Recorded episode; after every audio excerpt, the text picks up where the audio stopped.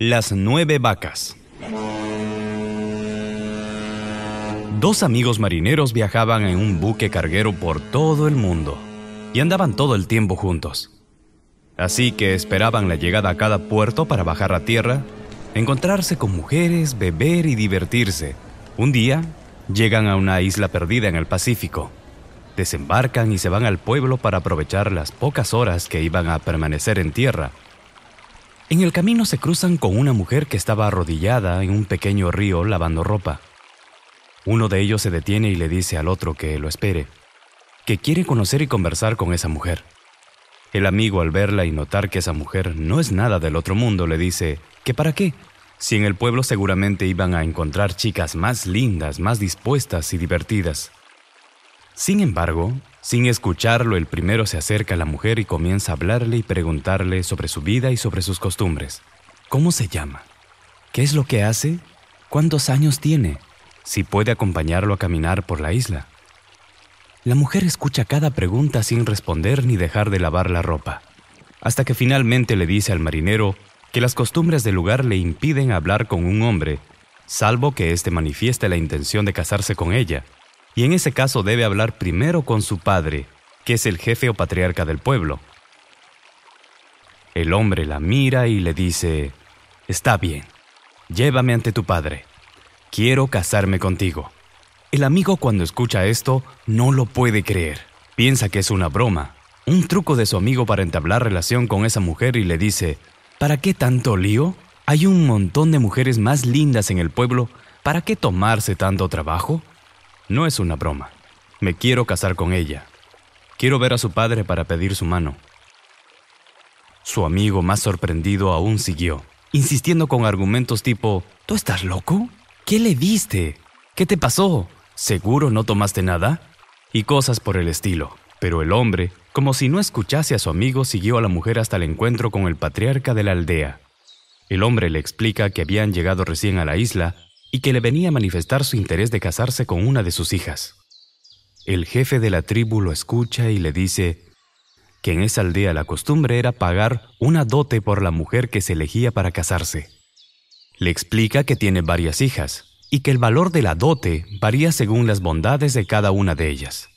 Por las más hermosas y más jóvenes se debía pagar nueve vacas.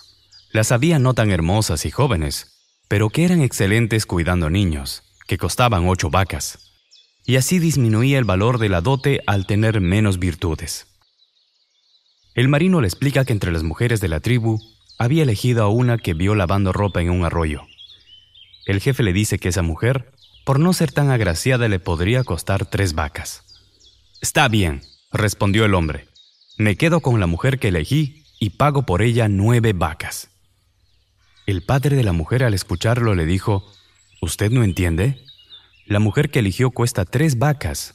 Mis otras hijas más jóvenes cuestan nueve vacas. Entiendo muy bien, respondió nuevamente el hombre. Me quedo con la mujer que elegí y pago por ella nueve vacas. Ante la insistencia del hombre, el padre, pensando que siempre aparece un loco, aceptó y de inmediato comenzaron los preparativos para la boda que iba a realizarse lo más antes posible. El marinero amigo no lo podía creer. Pensó que el hombre había enloquecido de repente, que se había enfermado, que se había contagiado de una rara fiebre tropical. No aceptaba que una amistad de tantos años se iba a terminar en unas pocas horas. Que él partiría y su mejor amigo se quedaría en una perdida islita del Pacífico. Finalmente, la ceremonia se realizó. El hombre se casó con la mujer nativa, su amigo fue testigo de la boda, y a la mañana siguiente partió en el barco, dejando en esa isla a su amigo de toda la vida. El tiempo pasó, el marinero siguió recorriendo mares y puertos a bordo de los barcos cargueros más diversos y siempre recordaba a su amigo y se preguntaba, ¿qué estará haciendo? ¿Cómo sería su vida? ¿Viviría aún? Un día, el itinerario de un viaje lo llevó al mismo puerto donde años atrás se había despedido de su amigo. Estaba ansioso por saber de él, por verlo, abrazarlo, conversar y saber de su vida. Así es que, en cuanto el barco amarró, saltó al muelle y comenzó a caminar apurado hacia el pueblo. ¿Dónde estaría su amigo? ¿Seguiría en la isla? ¿Se habría acostumbrado a esa vida o tal vez se habría ido a otro barco? De camino al pueblo se cruzó con un grupo de gente que venía caminando por la playa en un espectáculo magnífico.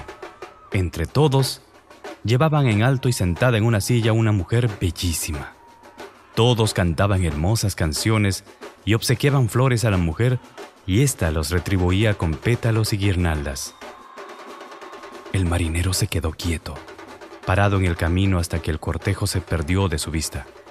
Luego, retomó su senda en busca de su amigo. Al poco tiempo lo encontró. Se saludaron y abrazaron como lo hacen dos buenos amigos que no se ven durante mucho tiempo. El marinero no paraba de preguntar, ¿Y cómo te fue? ¿Te acostumbraste a vivir aquí? ¿Te gusta esta vida? ¿No quieres volver? Finalmente se anima a preguntarle, ¿Y cómo está tu esposa? Al escuchar esa pregunta su amigo le respondió, muy bien, espléndida. Es más, creo que la viste llevada en andas por un grupo de gente en la playa que festejaba su cumpleaños. El marinero, al escuchar esto y recordando a la mujer insulsa que años atrás encontraron lavando ropa, preguntó, Entonces, ¿te separaste? No es la misma mujer que yo conocí, ¿no es cierto? dijo su amigo. Es la misma mujer que encontramos lavando ropa hace años atrás, pero es muchísima más hermosa, femenina y agradable. ¿Cómo puede ser? preguntó el marinero. Muy sencillo, respondió su amigo. Me pidieron de dote tres vacas por ella, y ella creía que valía tres. Pero yo pagué por ella nueve vacas. La traté y consideré siempre como una mujer de nueve vacas. La amé como una mujer de nueve vacas. Y ella se transformó en una mujer de nueve vacas. Cuando alguien nos valora y nos estimula con sinceridad y amor, obramos cambios impensados.